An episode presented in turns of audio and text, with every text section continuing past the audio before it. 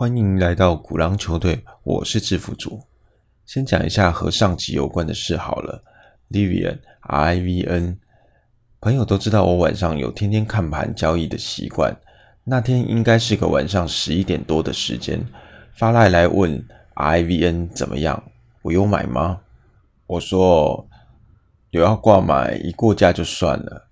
朋友说道：“都没有要续喷的样子，感觉没什么量。”我心里想，都前二十大交易排行了，阿是要多少啊？他要讲的应该是买单的量能。我回他说：“今天选 GGPI 啊，不过 RIVN 是安全一点，只要量能不退，你就可以一直报。”哼，他回说：“前阵子太多都是几天行情而已，实在太可怕。”嗯，说真的，已经大半年都是这样了，最近还比较好一些呢。事隔个几天，他又来问 IVN 一五九有没有手，我回他这其实已经破了，你就该停利。但我想他会来这么问，就是要凹单吗？哼，告诉他，如果是我，可能就会放到收盘前再看，不然就是睡前就看，反正已经确定有赚。他回说，他本来打算设个三点闹钟起来看一下状况，前阵子亏了不少。哈，其实我不太懂为什么是三点，东京收盘是五点啊。哎，每个人交易的习惯不同，每次下单心境也不一样。各位听友，你们说对吧？最后那天好像收高一七零，市值大增到一千四百亿美元，每天都有新闻话题专栏在做。IVN 市值到底多少合理？高估多少？从 IPO 上市说八百才合理，现在一千四，天天有人嘴炮开轰。它才刚上市，以最近而言，本梦比无限大好吗？是有谁在看这个啊？哼，奇怪了，怎么没有人去访谈贝佐斯和福特高层？是要炒到多少才算合理啊？哈。之后状况如何？我想有在追踪的听友们都看到后续发展了。哎，我没说这个个股怎么个不好，只是再好，现在也是要看一下世道如何。事是情势的事，现在整个都在元宇宙低轨卫星的，近期北部雨天蒙蒙的，交通出入都搭车的多。两轮的机车就只是附近当个买菜代步用，路程都太短，久了也就没电，只好叫车行帮忙处理。电池的寿命也差不多到了。一进店里，第一句老板就问这两种，哈，我就只能回说元宇宙在买什么，我不是很懂啦。这个喜欢就买，还在热头上，不用多想，买就对了。后面我们就讲和主题无关的事了。有机会再和大家聊今天的主题。房地产认真说是一个非常古老的传统行业，不是那么容易说明它在每一个时期的背后含义在哪。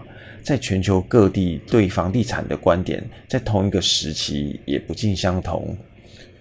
去年我做过 SPG 赛门地产这家公司，有些翻译叫西蒙地产。那时是这样，就个包装商品嘛，要选强的配弱的。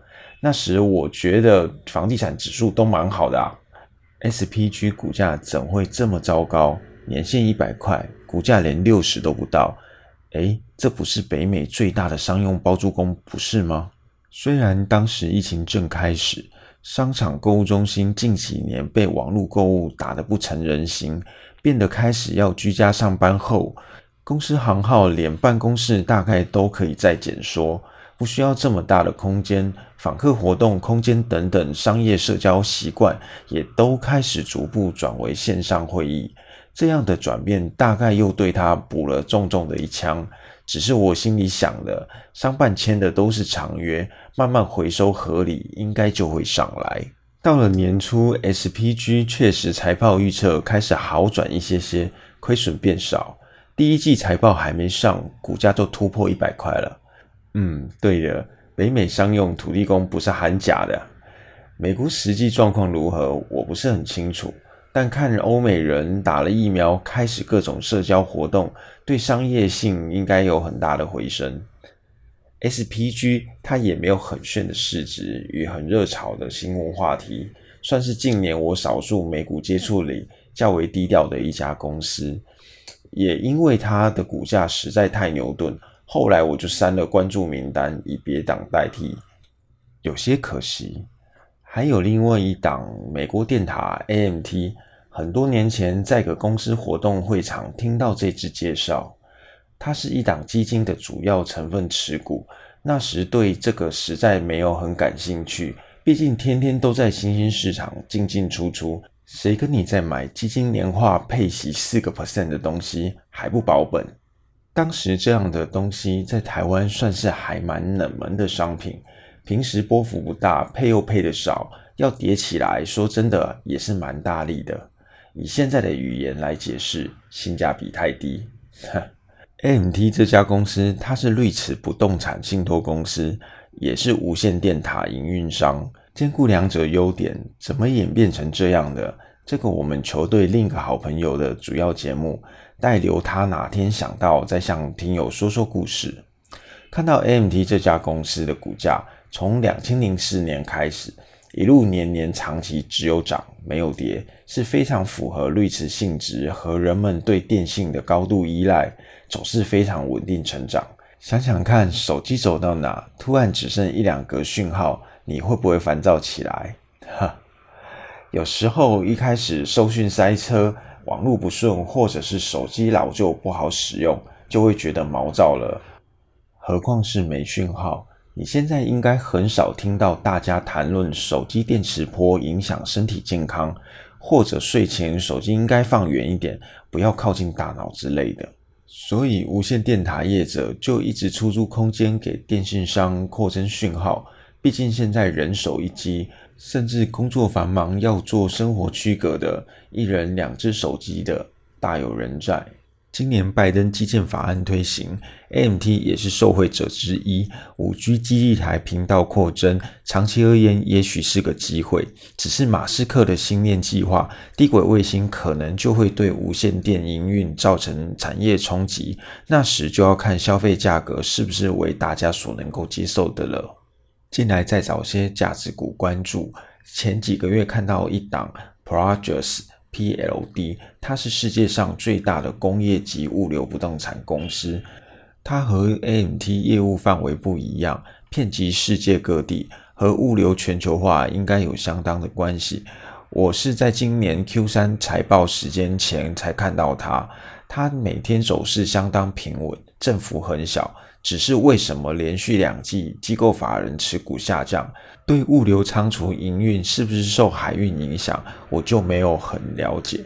不过股价还是随利率政策推行和大盘走高，也跟着走高。财报公布也是蛮稳定，没有影响到。现在随利率与疫情的不稳定性。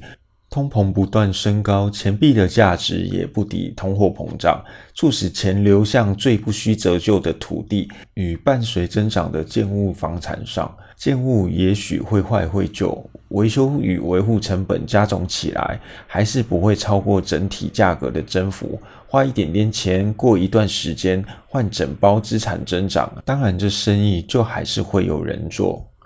今年八月，Leo 利居在财报公布后宣布不再买房，说到其演算法已经无法让利居获利，房市景气未来性方向不确定等等。那时我看这新闻就和很多人一样觉得怪，费德就算开始减少购债，也是缓步收银根。利居这举动引起非常大的讨论，房子库存过高与各项营运成本大升也有关系。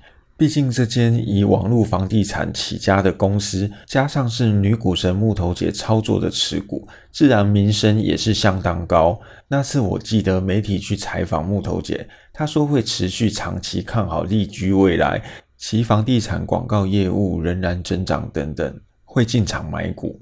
到十一月财报出炉。利居财报转亏，宣布收掉部分业务，裁员二十五个 percent。一堆媒体秋后补刀，说利居巨亏，房地产估算方式靠 AI 炒楼行不通之类的。拜托，过去几年这几间网络房地产公司，OPEN、RDFN。都是以一条龙模式处理著名，从估价到收购中古屋、维修，最后售出的买卖模式，在近年广受市场推崇，媒体与网红也大力吹捧。毕竟对消费者来说，功能非常好用。买卖过房子的朋友就知道，请房仲找屋买房或挂售卖屋，免不了一阵时间阵痛期，等了又等，都觉得不动产交易果真不动如山啊！